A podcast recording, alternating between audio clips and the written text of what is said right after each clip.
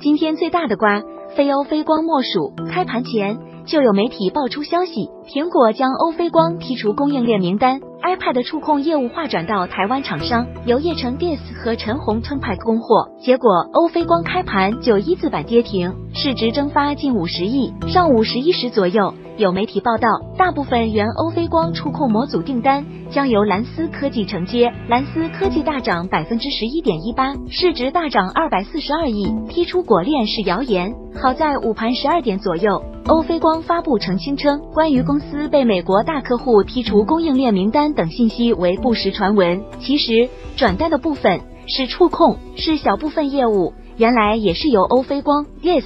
Turnpike 三家一起供应的，而主要业务是应用于手机摄像头的光学产品，依然维持不变。不过公告中上文消息说的是苹果，下文回应则以美国大客户代替，不知道是否有猫腻。之后蓝思科技也澄清，没有发布承接欧菲光订单消息。在纯粹的博弈情绪中，欧菲光下午打开跌停，蓝思科技大幅回落。买入卖出的我估计都在互骂 S，也许只有散布消息的人能真正得利。虽然欧菲光声称公司已与众多手机品牌客户建立了长期深度合作，涵盖国内外主流的智能手机品牌，不存在单一客户依赖，并且苹果业务占比不高，不会对主营业务造成重大影响。但是结果就是如此现实。如果欧菲光真的被踢出果链，后果将不堪设想。其实不只是欧菲光。比如最近崛起的立讯精密，也因为获得苹果耳机代工订单后声名鹊起，股价一路大涨，